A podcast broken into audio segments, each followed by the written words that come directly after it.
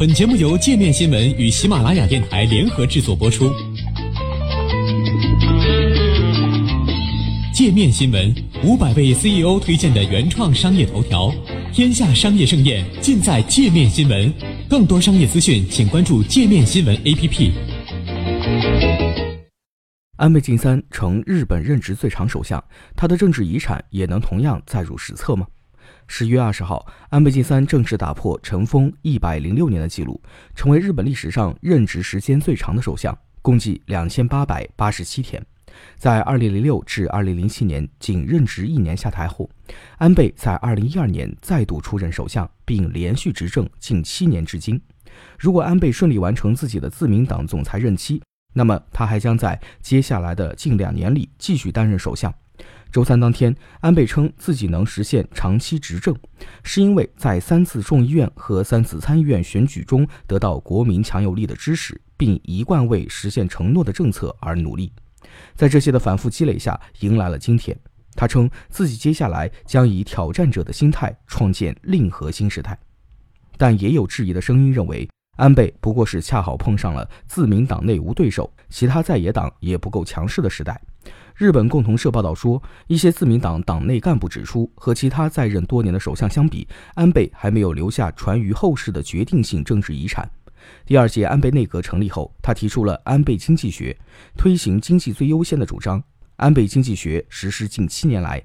日元的贬值实现了强劲的出口，日本企业的利润也得以不断增加，失业率接近二十七年来的最低水平。但彭博新闻社分析指出，企业利润增长带动工资上涨、消费者支出上涨和通胀水平提高的良性循环似乎仍没有显现。与此同时，旨在提高日本公司竞争力和更好地利用女性就业潜力的结构性改革的进展也还很有限。在安倍任职时间创下新纪录的时刻，日本经济的表现难以证明安倍经济学的效果。上周公布的数据显示，今年第三季度日本实际 GDP 年化季环比初值增长百分之零点二，较第二季度大幅下跌一点六个百分点，创去年第四季度以来的新低。考虑到日本十月开始实施的消费税上调和全球贸易摩擦的影响，路透社调查的分析师预计，日本经济将在第四季度大幅收缩百分之二点五，在下一个季度勉强反弹百分之零点六，濒临衰退。日本每日新闻的一篇社论文章指出，安倍经济学的实施难言充分，通胀仍远远低于百分之二的目标。这在很大程度上要归咎于安倍经济学没能打消人们对未来的担忧。文章称。耗费大量资金着眼于短期经济刺激的安倍政府，也很难快速实现稳健的财政水平。即便先后出台了振兴地方经济、全民参与、工作方式改革的口号，但安倍政府对于人口减少和老龄化问题缺乏必要的危机感。对于这些严峻挑战，没有采取完善的对策。在被安倍追平前，桂太郎一直是日本在任时间最长的首相。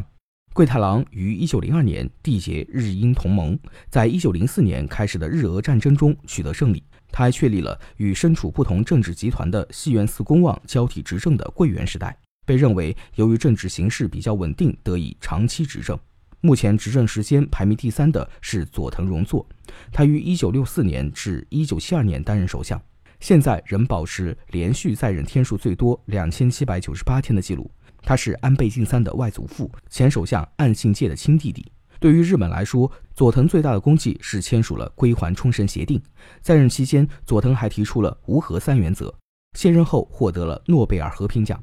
日本第一位首相创建了内阁制度的伊藤博文在任时间排名史上第四。他也曾经登上一千日元纸币。排名第五的是二战后担任首相的吉田茂，他签署了日美安保条约，构建了战后日本的框架。